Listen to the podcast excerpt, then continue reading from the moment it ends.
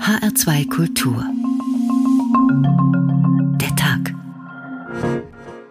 Heute mit Uwe Berndt. Der ukrainische Präsident Zelensky hat erneut erklärt, er wolle mit Russland über eine Vereinbarung sprechen, um den Krieg zu beenden. Es ist ein Kompromiss für alle. Der Kompromiss hat ja als erstes mal, mal so einen negativen Touch. Und das liegt daran, dass man dem Kompromiss immer zurechnet, dass man nur einen kleinen Teil von dem bekommt, was man möchte.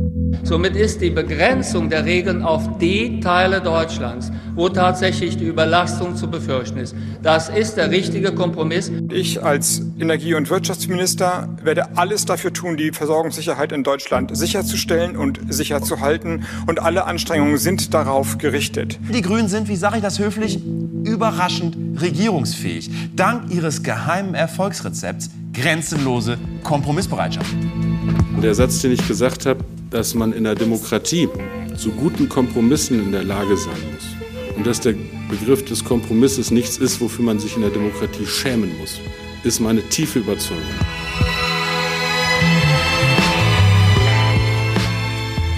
Auch in dieser Woche mussten wir es wieder mit ansehen. Die Ampelkoalition will die Bürger entlasten wegen der gestiegenen Energiepreise. Prima, freut uns alle.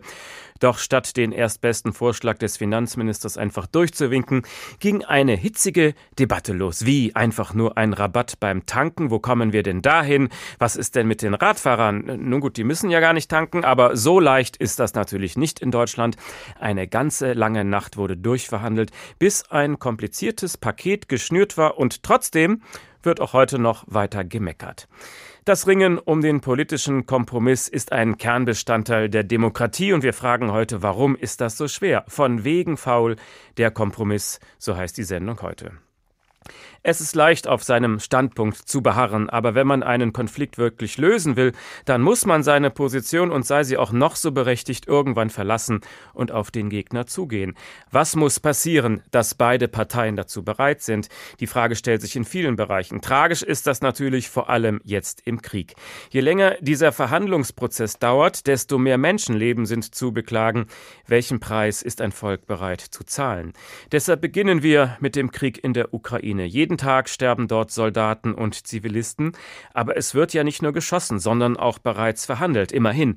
Aber wie könnte in dieser tragischen Lage überhaupt ein Kompromiss aussehen?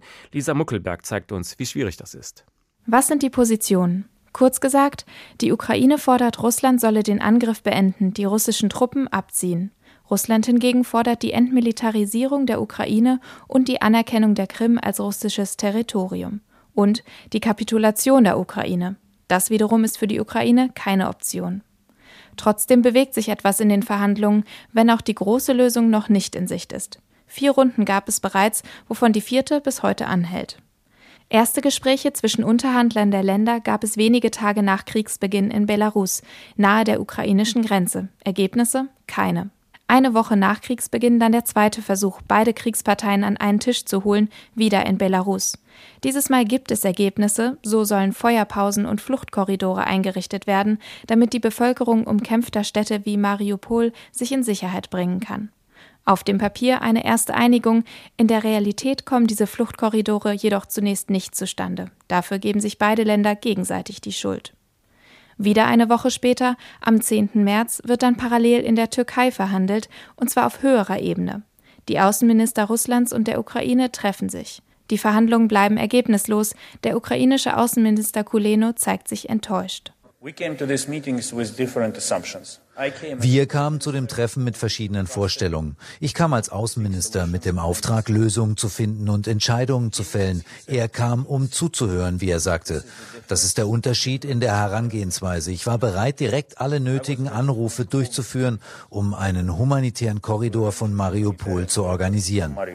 Doch dieser Fluchtkorridor entsteht nicht. Wieder keine konkreten Ergebnisse. Die in Belarus begonnenen Verhandlungen werden nun per Videoschalte fortgeführt und langsam zeigen sich beide Parteien optimistisch. Der ukrainische Präsident Zelensky hält die russischen Positionen für realistischer und Russlands Außenminister Lavrov sieht eine gewisse Hoffnung auf eine Einigung. Tatsächlich differenzieren sich die Positionen aus. Ein Kompromiss scheint möglich, wenn auch nicht einfach. Die Ukraine bietet einen Verzicht auf eine NATO-Mitgliedschaft, die Unabhängigkeit des Donbass, die Zuschreibung der Krim zu Russland und die Neutralität der Ukraine an. Im Gegenzug fordert sie die Souveränität der Ukraine und Sicherheitsgarantien des Westens. Russland fordert die Neutralität und den Verzicht der Ukraine auf einen NATO-Beitritt, die Anerkennung der Krim und der Separatistengebiete durch die Ukraine und nach wie vor die Kapitulation der Ukraine. Eben diese Kapitulation ist für den ukrainischen Präsidenten Zelensky aber unverhandelbar. Er sagte dazu in einem Interview Ich bin bereit für einen Dialog, aber wir sind nicht bereit zur Kapitulation. Sprich, in dieser Woche laufen die Verhandlungen wieder schleppend. Die Schuld dafür gibt der russische Außenminister Lavrov den USA. Die Gespräche sind zäh. Die ukrainische Seite versteht zwar, dass einige Dinge während der Verhandlungen vereinbart werden müssen, ändert aber ständig ihre eigene Position und lehnt ihre eigenen Vorschläge ab. Aber wie ernsthaft sind die Bemühungen auf russischer Seite eigentlich? Beobachter der Verhandlungen bemerken vermehrt, die Taktik Russlands könnte sein, Zeit zu gewinnen und den Konflikt eben nicht am Verhandlungstisch, sondern militärisch lösen zu wollen. Zelensky hingegen hält klar an den Verhandlungen fest und will dabei auch das ukrainische Volk einbinden. Am Montag kündigte er an, mögliche Kompromisse mit Russland in einem Referendum abstimmen zu lassen. Zu einem Treffen auf höchster Ebene, also zwischen Zelensky und Putin, scheint es in näherer Zeit noch nicht zu kommen. Dazu müssten erst erhebliche Fortschritte in den Verhandlungen gemacht werden, und das könnte noch dauern. Und währenddessen gehen die Kämpfe weiter. Johannes Warwick ist Professor für internationale Beziehungen und europäische Politik an der Uni Halle-Wittenberg. Schönen guten Abend. Ich grüße Sie, Herr Bernd. Wie bewerten Sie diese Verhandlungen zwischen der Ukraine und Russland? Sind das wirklich ernst gemeinte Gespräche oder spielt Russland auf Zeit, wie einige unterstellen? Nun, ein, eines der Probleme bei der Beurteilung von außen ist, dass man nicht äh, bei den Verhandlungen dabei ist. Insofern gibt es jetzt Erklärungen von verschiedenen Akteuren, es gibt Pressemitteilungen darüber, aber was wirklich hinter den Kulissen passiert, ist schwer zu durchschauen. Man kann sich die Interessenlagen der beiden beteiligten Staaten anschauen, das ist aber auch alles und auch die sind nicht transparent. Das heißt, wir wissen eigentlich zu wenig, um das seriös beurteilen zu können. Wladimir Putin dachte offenbar, er könne die Ukraine in ein paar Tagen überrennen. Da hat er sich getäuscht. Und jetzt besteht die Gefahr, dass dieser Krieg nicht vom Fleck kommt, dass das Sterben vielleicht sogar monatelang weitergeht. Wie kann man in so einer Lage agieren, dass sich Putin auf einen Kompromiss einlassen könnte? Nur wir müssen erstmal die russischen Kriegsziele richtig deuten und da stochern wir im Nebel. Ist es das russische Kriegsziel gewissermaßen die Ukraine völlig zu unterwerfen? Das wäre ein Ziel, was man aus anderen Kriegen auch kennt, nämlich den Willen des Gegners, wenn man so will, komplett zu brechen.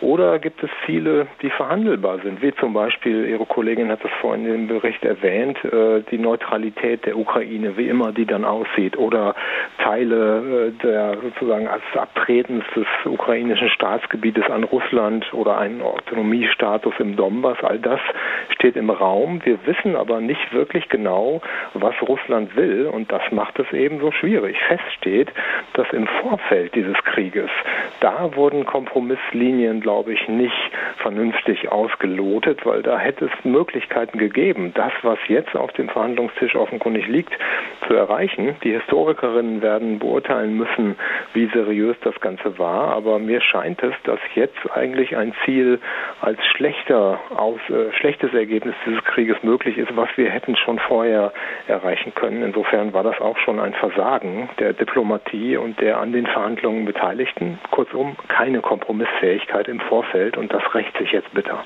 Was sind da für Versäumnisse, die Sie da beklagen? Was hätte man da besser machen müssen? Nun, ich glaube, dass man ernsthaft äh, sich in die Perspektive des anderen, in, dieser, in diesem Punkt den, den, äh, der Russen versetzen hätte müssen. Und dann hätte man wahrscheinlich gesehen, dass die Ukraine in russischer Perspektive wirklich ein Sonderfall ist und die Erweiterung der NATO um die Ukraine für Russland tatsächlich ein Kriegsgrund ist. Und das kann und muss uns nicht gefallen, aber wir hätten das verstehen müssen und auf dieser Basis hätten wir einen Interessenausgleich versuchen müssen. Und das ist natürlich schwer in der internationalen Politik, weil, wie etwa der NATO-Generalsekretär Stoltenberg das im Januar gesagt hat, wir können und wollen keine Kompromisse bei den Prinzipien machen, auf der die Sicherheit unserer Allianz beruht. Und das hat schon einen gewissermaßen Zungenschlag gehabt, wo man ahnen konnte, da ist wenig Verhandlungsspielraum. Man hätte aber auch über die eigenen Prinzipien verhandeln müssen. Nicht alle aufgeben natürlich, aber fair handeln müssen. Und dazu war man nicht bereit. Und unter anderem deshalb ist man im Krieg gelandet. Und das ist ja, da sind sich, glaube ich, alle einig, die aller, aller schlechteste Variante in der internationalen Politik, ein Krieg. Aber es gibt doch zum Beispiel solche Gremien wie zum Beispiel den NATO-Russland-Rat, wo die NATO gerade mit Russland immer Gespräche führen wollte, um solche Dinge zu vermeiden. Also hätte man das da erkennen können, zum Beispiel? Ja, der hat ja bedauerlicherweise auch lange nicht getagt. Äh, Im Dezember kam es dann zu einem Treffen, da waren die Fronten aber schon so verhärtet. Wir haben gewissermaßen über die Jahre nicht ernsthaft genug miteinander geredet und wir waren nicht bereit, über die Unzufriedenheit, wenn man so will, Russlands mit der europäischen Sicherheitsordnung zu reden. Wir hätten also, um das mal zuzuspitzen, früher schmutzige Kompromisse machen müssen und diesen Kompromiss, der dann schmutzig gewesen wäre, eben nicht von vornherein diskreditieren dürfen und als Verrat an unseren Prinzipien darstellen müssen. So ist man in eine gewissermaßen auswegslose Situation gekommen und äh, ja, wir müssen jetzt versuchen, da wieder rauszukommen und deswegen ist Kompromissfähigkeit weiter notwendig, auch mit diesem schwierigen, unangenehmen russischen Präsidenten. Was meinen Sie mit schmutzigen Kompromissen? Also heißt das, egal, behalte die Krim, Donbass kriegst du auch geschenkt, wir verzichten drauf? Oder was genau ist der schmutzige Kompromiss, den man hätte machen können? Ja, nun, das ist natürlich jetzt äh, leicht hier vom äh, Berliner Telefon oder vom Frankfurter Studio äh, zu sagen. Natürlich sind das Dinge, die die Ukrainerinnen selber entscheiden müssen, gar keine Frage. Aber wir sind ja involviert in diesem Konflikt. Wir haben gewissermaßen Einfluss auf die Russe, auf die ukrainische Kompromissfähigkeit, weil wir Waffen liefern. Wenn wir das nicht tun würden, dann wäre der Krieg gewissermaßen übermorgen entschieden. Das heißt, wir sind involviert und deswegen haben wir auch das Recht, Recht, finde ich, der Ukraine was zu raten. Und mein Rat wäre in der Tat, die Kompromisslinien so auszuloten, dass auch Russland damit leben kann oder anders formuliert, dass man Russland vom Baum, auf den es geklettert ist, wieder runterhilft. Und das schmeckt mir auch nicht. Und natürlich wäre mir lieber, wenn Russland friedlich wäre, sich an Spielregeln halten würde. Aber in der internationalen Politik ist es eben alltäglich, dass man mit Partnern reden muss, deren Prinzipien man nicht teilt und auch deren Interessen man anders gewissermaßen beurteilt. Und die Kunst der Diplomatie ist aus ausweglosen Situationen Pakete zu schnüren. Und das ist eben versäumt worden. Und das müssen wir weiter versuchen, auch im Interesse der Menschen in der Ukraine. Andere sagen, bloß keinen Kompromiss mit Putin. Wenn man dem nachgibt, dann wird er schon bald im nächsten Konflikt vom Zaune brechen. Was halten Sie davon? Ja, das ist nicht völlig unberechtigt. Äh, und wie so oft äh, lebt eine Debatte von Extrempositionen und das wäre gewissermaßen die andere Extremposition. Wenn das so wäre, wenn mit Putin gewissermaßen keine Verhandlungslösung möglich ist, wenn Putin erst äh, in der Ukraine anfängt, dann im Baltikum weitermacht, über Polen nach Westberlin irgendwann geht, dann wäre in der Tat keine Möglichkeit, mit diesem Russland zu reden. Ich glaube das aber nicht. Ich glaube, dass Russland kalkulierbar ist und wir sollten Putin, so schwer das heute fällt, nicht dämonisieren, weil dann bleibt eben keine Möglichkeit. Dann müssten wir so ehrlich sein und sagen, das Ganze wird am Ende in einen Krieg mit äh, Russland und Putins Russland enden, so ähnlich wie dann mit Hitler auch keine Kompromisslinie möglich gewesen wäre. Es kann solche Situationen geben in der internationalen Politik und das kommt auch immer mal wieder vor, bedauerlicherweise. Aber ich habe noch ein wenig Resthoffnung, dass mit Russland die Dinge anders äh, geartet sind und man mit Russland gewissermaßen nach wie vor einen Interessenausgleich hinbekommen könnte. Das wird aber jeden Tag schwieriger, je länger der Krieg andauert. Immerhin die letzte Eilmeldung aus äh, Moskau lautete, die russische Armee legt den Fokus künftig auf die Befreiung des Donbass. Also äh, könnte man das interpretieren als ein vorsichtiges Zurückrudern? Er will vielleicht doch nicht das ganze Land ergreifen? Ich glaube, das Ziel war und ist, den Willen der ukrainischen Regierung zu brechen gewissermaßen. Sonst würde es keinen Sinn machen, Kiew erobern zu wollen und zu belagern. Sonst würde es auch keinen Sinn machen, etwa Kharkiv anzugreifen und gewissermaßen zu bombardieren und auszuhungern. Das ist sehr, sehr schwer zu lesen, was Russland will. Man kann fast zu dem Ergebnis kommen, dass es gar keine rationalen Kriegsziele im Moment mehr gibt, dass sich dieser Krieg gewissermaßen verselbstständigt hat. Und insofern wäre es eine gute Nachricht, wenn Russland jetzt sich auf den Osten, den Donbass gewissermaßen begrenzt. Und wenn das die Verhandlungslösung wäre, ich glaube, dann wäre dieser Konflikt eingefroren, nicht gelöst, aber eingefroren. Und das wäre dann die Basis, irgendwann auch die Dinge wieder in eine bessere Richtung äh, entwickeln zu können. Der ukrainische Präsident Zelensky sagt, er will das Volk fragen, bevor er sich auf einen Kompromiss einlässt. Äh, eine merkwürdige Vorstellung in den Trümmern der Städte, ein Referendum zu machen. Kann das funktionieren? Funktionieren? Das ist sicherlich schwer zu organisieren. Auf der anderen Seite könnte man auch die Exil-Ukrainer gewissermaßen dann an so einer Abstimmung beteiligen. Das scheint mir eher der Versuch zu sein, innenpolitischen Handlungsspielraum zu gewinnen und gewissermaßen Kröten zu schlucken und das dann zu legitimieren durch eine Volksabstimmung. Ich denke, wenn ein Paket auf dem Tisch läge, was von Zelensky unterstützt würde, dann könnte man auch eine Mehrheit dafür bekommen.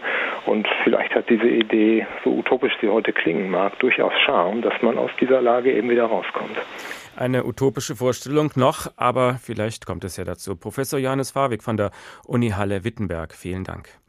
Der Kompromiss, er wurde natürlich auch viel besungen. Im März 1919 veröffentlichte Kurt Tucholsky in der Berliner Zeitschrift Die Weltbühne das Lied vom Kompromiss. Das dürfen wir Ihnen natürlich heute nicht vorenthalten.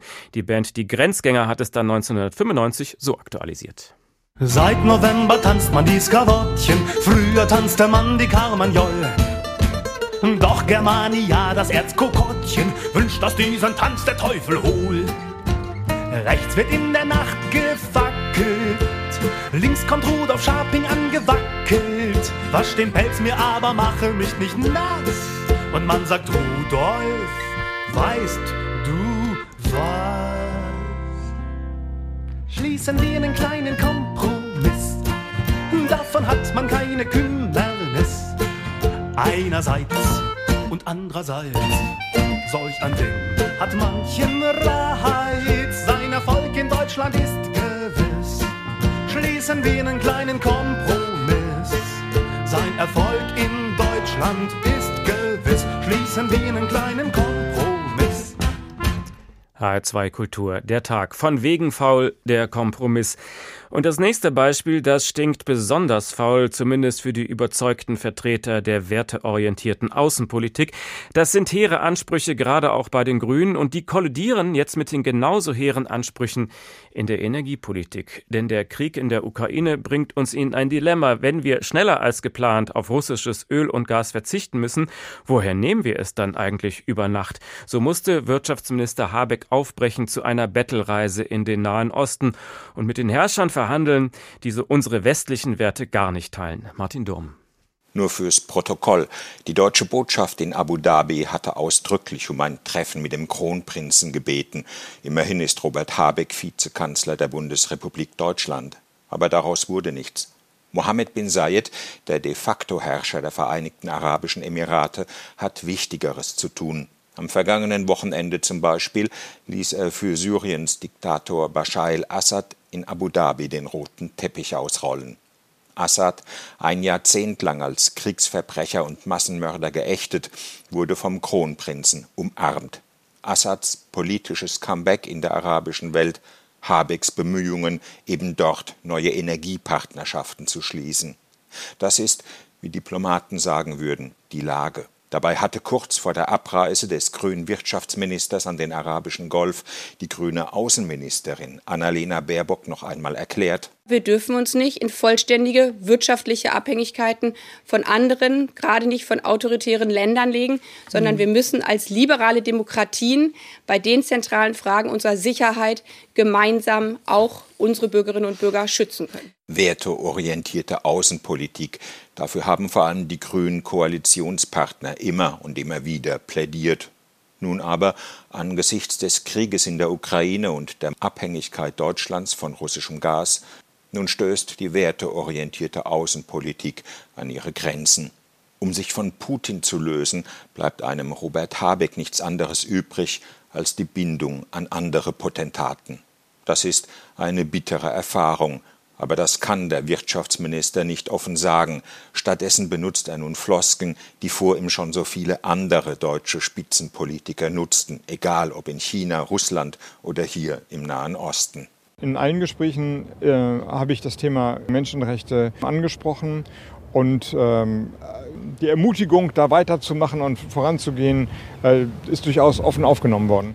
Die Kronprinzen und Monarchen der arabischen Halbinsel hören sich die Ermutigungen westlicher Minister zwar gerne an, doch de facto nehmen sie einen wie Robert Habeck als Handlungsreisenden wahr, als Bittsteller, der kurzfristig nichts nötiger braucht als Flüssigerdgas aus Katar und langfristig grünen Wasserstoff aus den Emiraten. Abseits der Geschäfte betreiben Katars Emir und der Kronprinz der Emirate ihre ganz eigene Außenpolitik. Ihr politisches Weltbild hat wenig bis nichts mit westlichen Prinzipien oder Doktrinen zu tun. Der neue Energiepartner Katar hat zwar hochmoderne Hochhausfassaden, doch dahinter steht ein streng konservatives System. Katar sponsert seit über einem Jahrzehnt islamistische Bewegungen wie die Muslimbrüder und unterstützt die Hamas im Gazastreifen. Die Vereinigten Arabischen Emirate wiederum sind Kriegspartei im Jemen und setzen alles daran, ihren politischen Einfluss in der Region durch militärische Stärke zu untermauern. Die verzweifelte Suche nach künftigen Energiepartnern hat Robert Habeck zu lupenreinen Autokraten geführt. So ist das, wenn werteorientierte Außenpolitik auf die schmutzige Realität stößt. Muss man also seine Werte verraten, wenn man vermeiden will, dass hier bald die Lichter ausgehen? Georg Zachmann ist Energieökonom in der Denkfabrik Brügel aus Brüssel. Ich grüße Sie. Ja, guten Tag, Herr Wendt. Angenommen, wir wollten unser Gas und Öl ab sofort nur noch bei demokratischen Staaten einkaufen. Wie weit kämen wir dann? Da hat sich die Welt in den letzten Jahren eigentlich fast äh, ein wenig verbessert. Äh, die USA sind zu einer Art Energiesupermacht aufgestiegen, ähm, die große Mengen an Gas, Öl, auch Kohle äh, selber produziert und auch in Zukunft mehr Erneuerbare produzieren wird. Nichtsdestotrotz ist aber nach wie vor ein Großteil des auf dem Weltmarkt verfügbaren Öls und Gases aus Ländern, die wir jetzt noch gerade als demokratisch bezeichnen können, äh, stammend. Also es ist problematisch. Man kommt um die Autokraten nicht drumherum, wenn man heizen will? Die haben einfach noch das billigste Öl und billigste Gas. Deswegen versuchen nach wie vor viele Konsumenten bei denen zu kaufen. Und nicht bei denen zu kaufen wird deutlich teurer. Also wenn man bei den wenigen demokratischen großen Ölexporteuren kauft, wie sagen wir vielleicht Mexiko, USA, Kanada, dann wird das teurer und es sind auch noch ganz die Mengen verfügbar, die jetzt ein Kontinent wie Europa benötigt. Heute nun wird Wirtschaftsminister Habeck zitiert mit dem Satz, bis zur Jahresmitte könnten wir auf Gasimporte aus Russland nicht nicht verzichten, aber wir könnten sie bis dahin halbieren. Ist das realistisch? Ja, also nach unseren Berechnungen ist es möglich, dass Europa, welches ungefähr 40 Prozent seines Erdgases aus Russland bezieht, komplett auf russisches Erdgas verzichten kann, eigentlich schon ab heute. Wenn das gewünscht ist politisch, dann hat das zwar sehr hohe wirtschaftliche Kosten für Europa, aber diese Kosten sind ja, handhabbar. Ähm, man kann die verteilen über die verschiedenen Schultern. Und es wäre also technisch möglich, etwa die Hälfte dieses russischen Erdgases zusätzlich zu importieren, eben aus Ländern wie Katar, aber eben auch den USA und die andere Hälfte des russischen Gases dadurch zu ersetzen, dass man weniger von dem Gas verbraucht, indem man beispielsweise andere Kraftwerke wieder anwirft, äh, anstatt von Gaskraftwerken die Heizung runterdreht oder im Industriebereich weniger produziert oder bestimmte Vorprodukte eben importiert, die wir sonst nur energieintensiv bei uns herstellen könnten. Also welche Kompromisse müssten wir zum Beispiel in Deutschland eingehen, wenn wir diese Ziele erreichen wollten? Die große Herausforderung wird eigentlich sein, diese schweren politischen Entscheidungen zu treffen, die notwendig sind. Also meiner Meinung nach funktioniert das Ganze nur, wenn wir in eine Art Krisenmodus kommen. Und das würde bedeuten, dass in diesem Krisenmodus dann Dinge passieren können, die sonst in der kurzen Frist noch denkbar wären. Und in der kurzen Frist, was wir tun könnten, wäre beispielsweise bei uns äh, darüber nachzudenken, bestehende Atomkraftwerke noch länger laufen zu lassen, vielleicht sogar welche zurückzubringen, die Braunkohlekraftwerke komplett durchlaufen zu lassen, auch die aus den Sicherheitsreserven, in den Steinkohlekraftwerken, die wir haben, vielleicht auch Kohle zu verbrennen, für die, die das vorgesehen sind, was dann vielleicht höhere Emissionen erzeugt, also Schwefeldioxid oder Stickoxide. Äh, dann müsste man die entsprechenden Umweltrichtlinien anpassen. Also man kann kurzfristig viel Energie auch aus nicht russischen Quellen beziehen und hier an den Start bringen. Die Schwierigkeit ist halt, dass das im üblichen äh, Verfahren gangbar ist. Also wir müssen da in den Krisenmodus und Europa muss zusammenstehen. Also Deutschland allein wird das noch managen können, weil wir zum Beispiel in Italien sehr viel Gasverbrauch im Stromsektor haben in Deutschland aber möglicherweise relativ viel Strom erzeugen können aus äh, eben nicht aus Gas. Deswegen muss Deutschland möglicherweise Strom exportieren in den Süden, gleichzeitig dann aber vielleicht LNG, verflüssigtes Erdgas, importieren über Häfen in den Niederlanden und Belgien. Wenn wir das nur zusammen machen, wird das ganze Ding explodieren. Wir müssen auch möglicherweise die Speicher in Osteuropa befüllen mit Gas, was Deutschland bezahlt hat, damit das Gas jetzt schon im Osten ist weil russisches Gas ist früher aus dem Osten in den Westen geflossen. Wenn wir jetzt aber im Winter den Osten Europas mitversorgen müssen, müssen wir heute schon die Speicher in Osteuropa füllen. Das sind sehr, sehr schwere Kompromisse, das sind sehr hohe ökonomische Kosten. Abwägungen dazwischen, ob in Deutschland jetzt eine Glasfabrik zumacht oder in Frankreich die Temperaturen runtergeregelt werden in den Thermostaten, die sind halt auch sehr, sehr politisch und für ähm, Politiker müssen die miteinander aushandeln. Was würde uns denn drohen, wenn das Gas knapp wird? Also Sie sagen, eine Glasfabrik muss geschlossen werden, bei einer ist es egal, aber was, was könnte denn so alles passieren? Das hängt sehr davon ab, wie gut wir das ganze äh, Prozedere managen. Also wenn wir es schaffen, uns wirklich zusammenzusetzen und einen Plan zu machen, wie wir so viel wie möglich Gas einsparen können im Haushaltsbereich, wie wir so viel wie möglich der Kraftwerkskapazitäten, die kein Gas brauchen, wieder an den Start bringen und laufen lassen können, wenn wir dann schauen, wie viele Vorprodukte wir importieren können, damit die Wertschöpfungsketten eben noch erhalten bleiben, dann sind die Kosten wirklich handhabbar. Wenn wir das Ganze schlecht machen, wenn die europäischen Binnenmärkte zerfallen für, für Gas und Strom, wenn jedes Land auf seinen eigenen Speichern sitzt, dann kann es wirklich dramatische Auswirkungen haben, dass in einigen Ländern die, äh, die Häuser wirklich nicht mehr geheizt werden können. Das kann man aber verhindern, indem man zusammenarbeitet und sehr früh das europäisch denkt und in einer Art Krisenmodus. Wir sind in einer Art Wirtschaftskrieg jetzt. Also welche europaweiten Kompromisse müssen wir schließen, um diesen Wirtschaftskrieg zu überstehen? Ähm, na, es gibt zum Beispiel äh, schwierige politische Entscheidungen in den Niederlanden. Die Niederlande sitzen auf einem sehr, sehr großen Gasfeld in Groningen.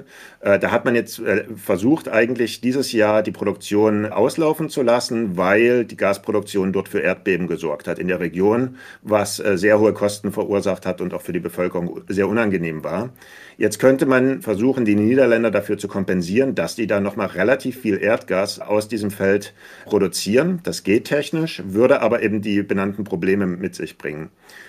Zwischen Frankreich und Spanien gibt es äh, einen Engpass an der Möglichkeit, äh, Gas und Strom aus Spanien auf den europäischen Kontinent zu bringen. Das ist sehr schade, weil Spanien sehr guten Zugang zu Flüssiggasterminals hat. Spanien hat auch äh, relativ viel äh, Solarstrom und wenn sie den nach Kontinentaleuropa leiten könnten, würde uns das stark helfen. Die entsprechenden Leitungen sind aber von französischen Regulierungsbehörden in der Vergangenheit immer verhindert worden. Also es gibt sehr viele einzelne politische Prellblöcke, an denen man immer gescheitert ist. Deswegen denke ich aber, wenn man in so einen Krisenmodus kommt, wenn wir da uns zusammensetzen, können wir das aushandeln. Aber es wird noch einfach. Und man muss die Prioritäten irgendwie neu sortieren. Vieles, was Sie gerade gesagt haben, ist natürlich aus klimapolitischer Sicht äh, schon noch sehr schwierig. Müssen wir dann klimapolitisch sagen, na gut, das ist dann jetzt erstmal nicht mehr so wichtig? Das war vor ein paar Monaten ja noch ganz anders.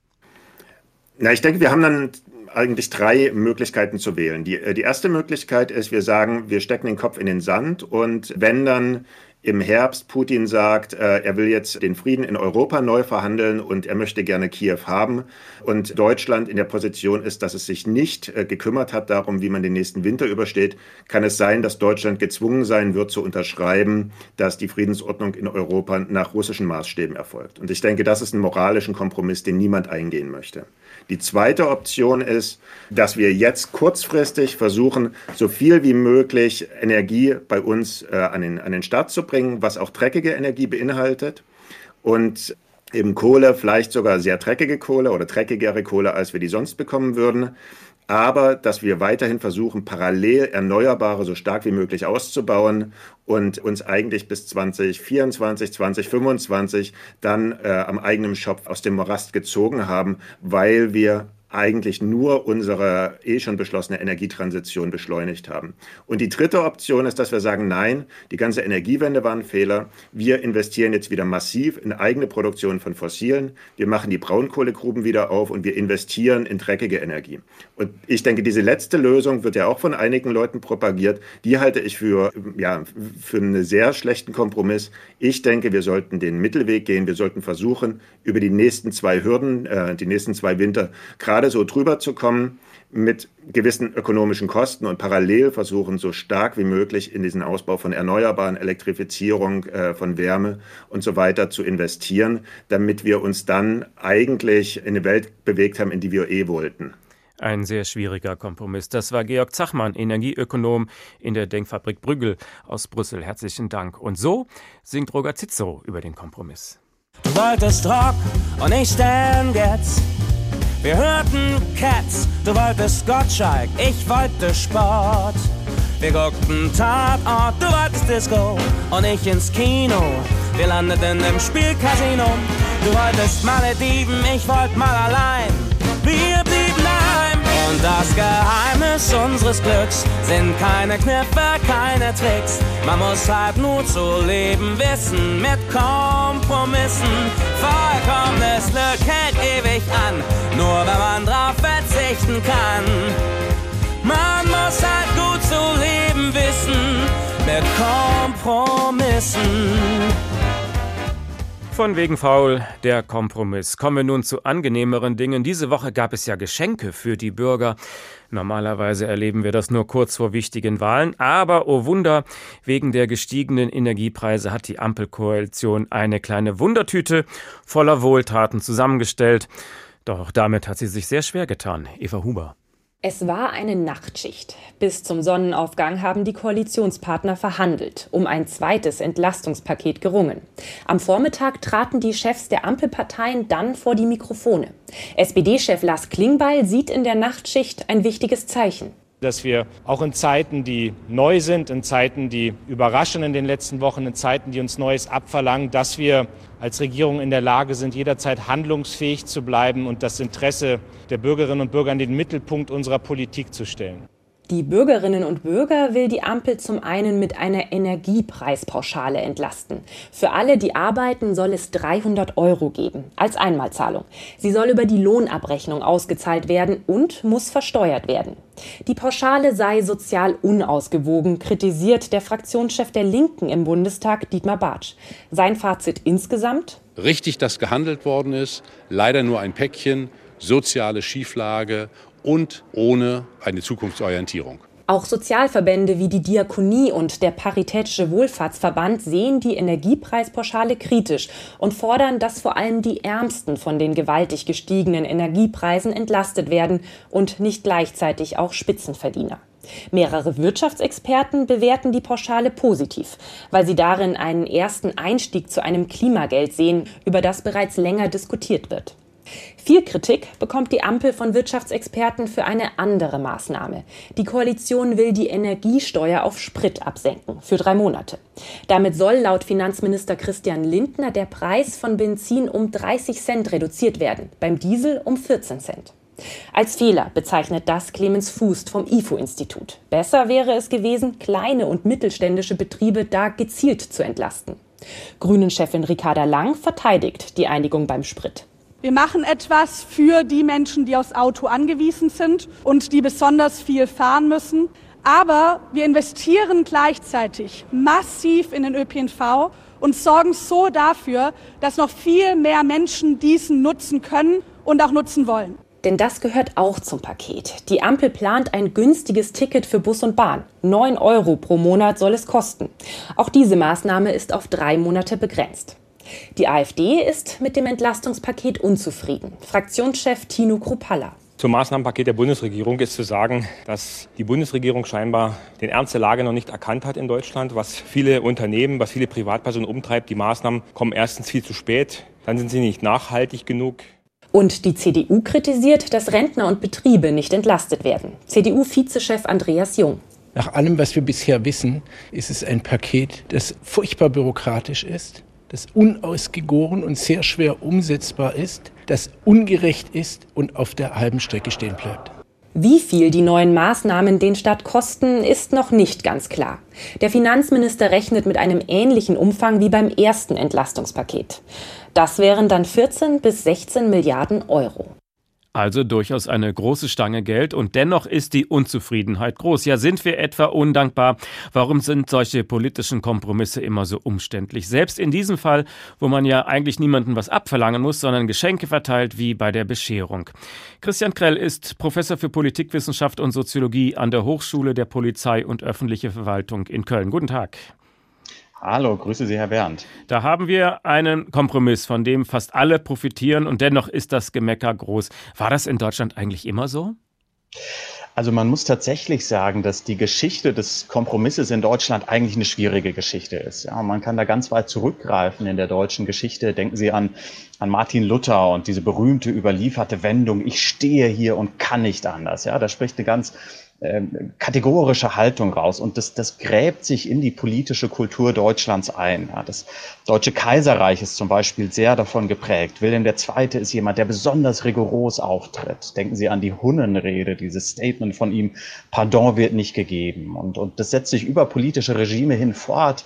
Die Weimarer Republik scheitert auch deshalb als Demokratie, weil es dann nicht gelingt, Kompromisse ausreichend zu schließen. Viele Menschen stehen dem kritisch gegenüber und, und wir alle kennen sozusagen diese katastrophale Ablehnung des Kompromisses bei den Nationalsozialisten. Es gibt einen, einen Wissenschaftler, Michael Wild, der sagt, die NS-Täter, das war eine Generation des Unbedingten. Ja, die wollten rücksichtslos, brutal ähm, ähm, ähm, sich abwenden. Die haben Kompromisse als undeutsch begriffen. Also in der Tat, der Kompromiss hat es nicht ganz leicht in Deutschland. Also man kann schon sagen, Kompromisslosigkeit ist typisch deutsch und stammt von Willy Brandt.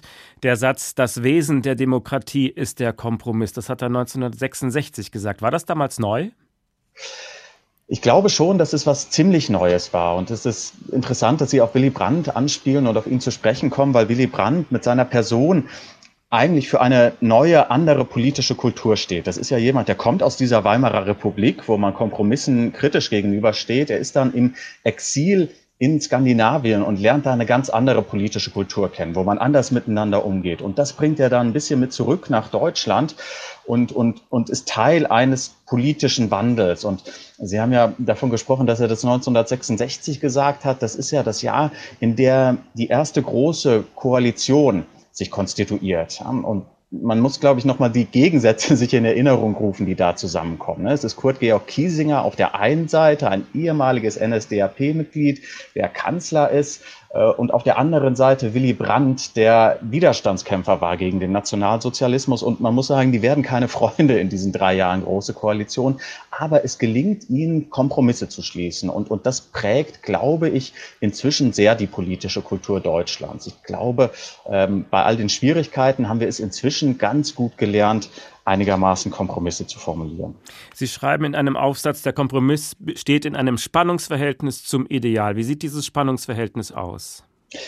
Ja, das ist in der Tat nicht ganz leicht, äh, das Verhältnis zwischen Ideal und Kompromiss. Das Ideal, das ist ja das, was Sie erreichen wollen. Das ist in gewisser Weise Ihre Maximalforderung. Das ist Ihre Vorstellung davon, was gut ist und was richtig ist. Und wenn Sie einen Kompromiss schließen, ist klar, dass sie das nicht zu 100 Prozent erreichen werden. Im Gegenteil, sie müssen sogar akzeptieren, dass ihr politischer Gegner, ihr Mitbewerber, dass der auch eine Vorstellung vom Guten hat und sie müssen die zu einem Teil mit verwirklichen, denn das ist ja der Trick bei einem Kompromiss. Also man muss von seinem eigenen Ideal etwas zurücktreten in einem Kompromiss, um es ein bisschen zu verwirklichen. Eine ganz schwierige, anspruchsvolle Sache. Wie sieht dann ein guter politischer Kompromiss aus? Wie gelingt sowas? Also jeder, ähm, der in einer Beziehung lebt, der weiß, wie schwierig Kompromisse im Privatleben sein können. Aber in der Politik ist es meines Erachtens noch mal sehr viel schwieriger und anspruchsvoller, weil Kompromisse da ja eine größere Tragweite haben. Sehr viel mehr Menschen sind davon betroffen. Deshalb ist es aus meiner Sicht für einen guten Kompromiss ganz wichtig, dass alle Seiten sich am Ende in dem Kompromiss wiederfinden können. Nur, nur dann wird er zustimmungsfähig sein, nur dann wird es Mehrheiten geben. Ähm, es darf also nicht so sein, dass der eine vom anderen über den Tisch gezogen wird, dass man eine Machtposition ausnutzt, dass sich einer auf Kosten des anderen durchsetzt, sondern es geht darum, dass sich unterschiedliche Interessen in einem Kompromiss wiederfinden, dass sie im Kompromiss erkennbar sind. Und das ist sehr schwierig, sehr anspruchsvoll. Es gibt einen ähm, israelischen Philosophen, Abishai Margalit, der hat sich sehr intensiv mit Kompromissen auseinandergesetzt. Der hat sich auch sehr intensiv mit dem Nahostkonflikt auseinandergesetzt. Also er weiß, wie schwierig das ist und er sagt, wir müssen aber ständig, manchmal auch über Generationen hinweg, politische Kompromisse suchen, denn die sind die Voraussetzung für den Frieden. Und ich glaube, das stimmt, ja, wenn es uns nicht gelingt, Kompromisse zu finden in unseren Gesellschaften, dann werden wir in unseren Gesellschaften keinen Frieden haben und, und schon überhaupt keinen Frieden in der Welt. Inzwischen ist unsere Gesellschaft ziemlich bunt und ausdifferenziert. Man könnte auch sagen, sie driftet immer weiter auseinander. Wird also damit auch die Kompromisssuche immer schwieriger?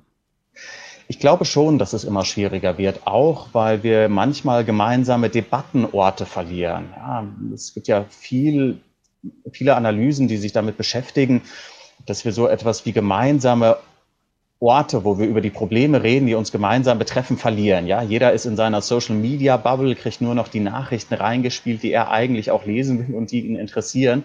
Und wir verlieren die gemeinsame Debatte. Ich glaube aber auch, dass so große Ereignisse und so tragische Ereignisse, wie wir sie gerade haben, die Pandemie, der Krieg in der Ukraine, dass die uns äh, wieder mehr miteinander ins Gespräch bringen und dass die uns deutlicher machen, wie wichtig Kompromisse sind. Das war Professor Christian Krell von der Hochschule der Polizei und öffentliche Verwaltung in Köln. Vielen Dank.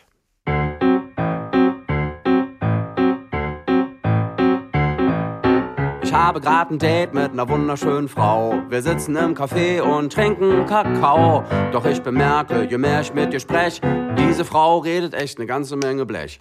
Trotzdem bleibe ich da und verbringe mit ihr Zeit, denn bei schönen Frauen bin ich kompromissbereit. Wir haben irgendwie nicht so ganz die gleichen Themen. Sie redet unentwegt von ihren Figurproblemen. Dabei ist die Figur und ihre Silhouette das Letzte, woran ich etwas auszusetzen hätte. Genauso wenig wie an ihrem knappen Mini-Kleid. Bei schönen Frauen bin ich kompromissbereit bereit. Ich bin halt nur ein Mann. Und ich will ran an die Madame, wenn ich jetzt wann, dann jetzt ist die Zeit. Bei schönen Frauen bin ich kompromissbereit. Bodo Wartke, kompromissbereit. Von wegen faul der Kompromiss. Aber wir wollen uns heute eben nicht nur über die Kompromisslosigkeit in der Politik beklagen. Das wäre ja vielleicht auch ein bisschen zu bequem. Fassen wir uns besser mal an die eigene Nase. Im Privatleben ist das auch nicht so einfach. Ohne Kompromisse geht es nicht. Das weiß auch Ulrich Sonnenschein. Es gab mal eine Bierwerbung, friesisch herb, die zeigte einen Manager am Nordseestrand, der vollmundig sagte, keine Kompromisse, kein anderes Bier. Bezeichnenderweise bewarb dieser Spot eine neue, deutlich mildere Rezeptur, also einen heimlichen Kompromiss für den Verbraucher. Der Kompromiss ist eine freiwillige Übereinkunft in einem Disput, auf gewisse Forderungen zu verzichten. Das passiert quasi bei jeder Auseinandersetzung. Man versucht Wege zu finden, beide Gemüter zu beruhigen, sich anstatt auf den Verlust, auf den Gewinn zu konzentrieren, und sei er noch so klein. Jeder soll die Möglichkeit haben, erhobenen Hauptes aus dem Streit herauszukommen. Die Minimallösung wäre dann die, ich gebe auf und habe die Zeit, die der Disput gedauert hätte, gewonnen. Das gilt im Großen wie im Kleinen und es gibt dabei verschiedene Strategien. Die einfachste ist, man tritt mit einer völlig überzogenen Forderung an und gibt dann im Gespräch großmütig Stück für Stück nach. Wobei man acht geben muss, dass der Gegner das nicht sofort durchschaut. Dann kann man sich auf eine andere Strategie verlegen. Man diskutiert hart und unerbittlich an einem Punkt, gibt vor, sich nicht weiter bewegen zu können, nur um dann spektakulär aufzugeben und dem Gegner das Gefühl eines Sieges zu vermitteln, den er gar nicht wirklich errungen hat. Die dritte und vielleicht perfideste Haltung ist die, man lenkt den Streit auf ein Nebengleis, diskutiert dann über diese Bedingungen hartnäckig und fordert, was man ursprünglich erreichen wollte, im Tausch für jenes persönlich unbedeutende Detail. Im Kampf um den eigenen Vorteil ist jedes Mittel recht. Dort gibt es keine Genfer Konvention. Einzig die Gefahr, dass die Verhandlungen ergebnislos abgebrochen werden, bestimmt hier den Grad der Radikalität. Viel schwieriger aber ist es, wenn der Kompromiss nicht zwischen zwei streitenden Parteien gefunden werden muss, sondern im Zwiespalt der eigenen Entscheidungen. Zwischen Herz und Kopf sozusagen oder dem Bauch. Trinke ich noch ein Bier oder lieber doch nicht? Nehme ich noch ein kleines und lass die Hälfte stehen? Trinke ich heute noch eins, dafür morgen aber nicht? Der Schauplätze sind viele. Aber hier kann man den Gegner nur schwer überlisten. Jede Finte, jeder Haken wird sofort durchschaut. Sich selbst zu täuschen ist vor allem deshalb schwierig, weil es zu einem Zugeständnis von Schwäche wird. Deshalb versuchen wir, Entscheidungen nicht aus einem Zwiespalt herauszutreffen, sondern selbstbewusst und eindeutig. In der Position der Stärke verzichte ich jetzt auf das letzte Bier. Oder ich trinke es kraftvoll und ohne schlechtes Gewissen. Dass diese Eindeutigkeit oft eine selbstverfasste Illusion ist, spielt dabei keine Rolle. Das Leben ist also ein einziger Kompromiss, ob wir es wollen oder nicht, ob in der Politik oder im Privatleben. Selbst um das Taschengeld kann es harte Verhandlungen und Kompromisse geben. Der Verhandlungscoach Matthias Schranner ist ein Spezialist für solche schwierigen Verhältnisse. Im Auftrag der Polizei hat er schon mit Geiselnehmern verhandelt. Heute hat er eine Beratungsfirma für Konzerne und Regierungen. Ich grüße Sie. Guten Tag. Ohne Kompromisse geht es also nicht. Also warum haben denn dann Kompromisse trotzdem so einen schlechten Ruf? Sie haben das Taschengeld angesprochen und das ist vielleicht ein gutes Beispiel zum Starten. Beim Kompromiss spricht man von einer sogenannten eindimensionalen Verhandlung. Das heißt, meine Tochter möchte zum Beispiel 10 Euro mehr Taschengeld, ich möchte 0 Euro, wir treffen uns bei 5. Die Kooperation hingegen wäre, dass ich neue Forderungen einbringe also dass ich zum Beispiel sage, ich möchte, dass du dein Zimmer besser aufräumst, dass du die Hausaufgaben früher fertig machst, dass du dich selbst mit, mit einer anderen Arbeit beteiligst. Und jetzt komme ich in die sogenannte kooperative Verhandlung. Das heißt, der Kompromiss ist einfach und eindimensional, also zwischen 0 und 10. Die Kooperation bedeutet, dass man sich mehr Mühe gibt, um eine noch bessere Lösung zu finden. Und wenn Sie sagen, du kriegst deine 5 Euro, aber du musst stattdessen auch den Abwasch machen, sagt dann Ihre Tochter, das ist aber ein fauler Kompromiss. Wann ist es ein fauler Kompromiss? Das wäre tatsächlich ein fauler Kompromiss, weil es zu einfach wäre. Und der Kompromiss ist deshalb oft so faul, weil er zu einfach, zu schnell dann einfach äh, beschlossen wird. Das heißt, man gibt sich nicht richtig Mühe. Man, man, ich will vielleicht gar nicht wissen, wieso meine Tochter 10 Euro mehr möchte. Vielleicht möchte sie sich weiterbilden, vielleicht braucht sie mehr für die Schule, das weiß ich gar nicht. Ich gehe einfach auf diese schnelle Lösung. Und diese schnelle Lösung nennt man den faulen Kompromiss, weil sie ist nicht wirklich zufrieden, ich bin aber auch nicht wirklich zufrieden. Ich habe mir nicht wirklich Mühe gegeben oder in anderen Worten, ich habe sie nicht wirklich respektiert. Tarifverhandlungen sind ja auch ein klassisches Beispiel für komplizierte Verhandlungen, noch komplizierter als Taschengeld vielleicht. Die enden immer im Kompromiss, aber es gibt immer diese letzte Nacht. Am Schluss treten die Partner erschöpft vor die Presse und verkünden das. Sind das eigentlich Rituale? Ist das auch inszeniert oder warum muss das immer so sein? Das sind klassische Rituale, die aus meiner Sicht auch ein bisschen altmodisch sind. Die Verhandlung am Tisch wäre nicht so schwierig. schwierig viel schwieriger ist, dieses Ergebnis intern zu verkaufen. Das heißt, ja, der Arbeitgeberverband muss intern sagen können, äh, mehr ging halt nicht und auch die Gewerkschaft muss intern sagen können, mehr ging halt nicht. Deshalb wird diese Verhandlung so inszeniert und dann wird dieser Kompromiss geschlossen, den hätte man sehr viel früher auch sehr viel einfacher schließen können. Aber man braucht dieses, ja, dieses Gefühl, dass man wirklich alles gegeben hat und bis tief in die Nacht behandelt hat, damit die eigenen Leute zufrieden sind. Im Privatleben sehe ich manchmal Leute, die idealisieren das auch. Die sagen, ich gehe kompromisslos durch mein Leben, ich mache mein Ding, egal was die anderen sagen. Wie weit kommt man damit? Ja, es kommt darauf an, ob man mit den Folgen leben kann. Also ich kann natürlich schon ohne Kompromisse und auch ohne Kooperation durchs Leben gehen. Dadurch habe ich natürlich jetzt sehr viele Beziehungen natürlich auch beschädigt oder vielleicht sogar zerstört. Also die Frage ist immer, was ist eigentlich, wenn ich nicht darauf eingehe, auf diese kooperative oder Kompromisslösung, dann ist ja meist so, dass mein, meine Beziehung zum Verhandlungspartner äh, beschädigt wird. Sie haben zum Beispiel mal ein Buch geschrieben, Teure Fehler, die sieben größten Fehler in schwierigen Verhandlungen. Vielleicht sagen Sie mal die schlimmsten zwei oder drei. Was kann man falsch machen? Also der größte Fehler aus meiner Sicht ist, dass man Recht haben möchte. Also ich habe das Gefühl, dass meine Position richtig ist und die gegnerische Seite muss einfach verstehen, dass sie falsch liegt. Und in einer Verhandlung geht es nicht um Recht haben, da geht es nicht um richtig oder falsch, da geht es darum, dass man eine Lösung findet.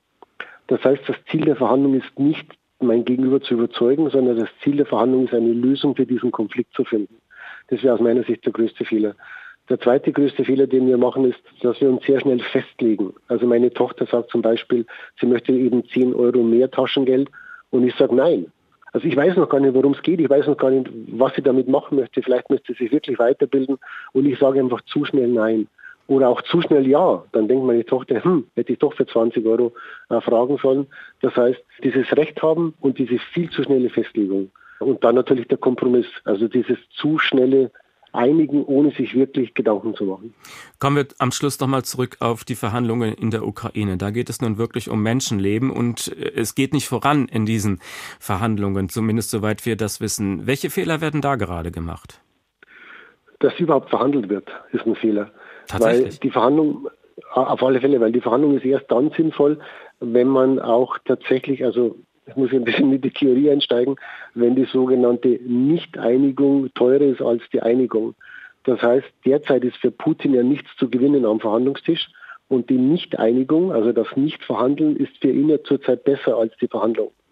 Weil würde er die Verhandlung beginnen, dann dürfte er nicht mehr weiter angreifen, weil das erste Ziel der Verhandlung wäre ja der Waffenstillstand. Das heißt, solange Herr Putin glaubt, dass er militärisch eine Lösung finden kann, also dass er den Krieg gewinnt. Solange darf er nicht verhandeln, weil er dann aufhören müsste anzugreifen. Das heißt, erst wenn er glaubt, er kann militärisch nicht mehr gewinnen, erst dann macht die Verhandlung am Verhandlungstisch Sinn. Was man machen muss, man muss im Hintergrund sondieren, also im Hintergrund weiterverhandeln. Aber diese Öffentlichkeit der Verhandlungen, wie zum Beispiel jetzt in der Türkei, die weckt ja auch bestimmte Erwartungen und somit auch wieder bestimmte Enttäuschungen. Das heißt, das war tatsächlich zu früh und, und, und somit auch falsch.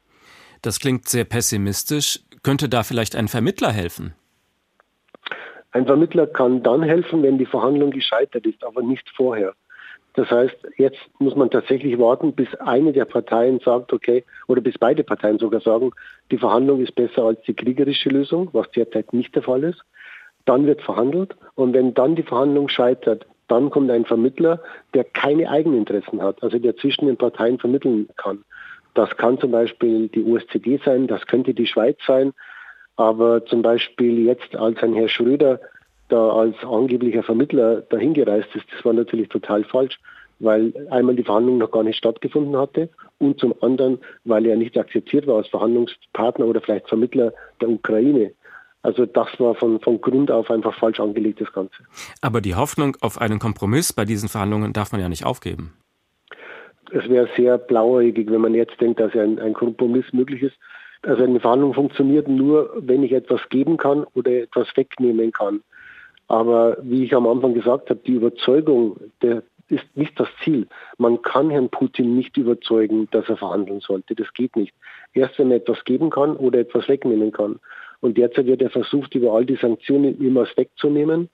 Man versucht über die militärische Aufrüstung der Ukraine ihm jetzt auch tatsächlich den militärischen Erfolg wegzunehmen. Und erst wenn man genug weggenommen hat, erst dann kann man verhandeln. Tja, das war der Verhandlungscoach Matthias Schranner. Vielen Dank.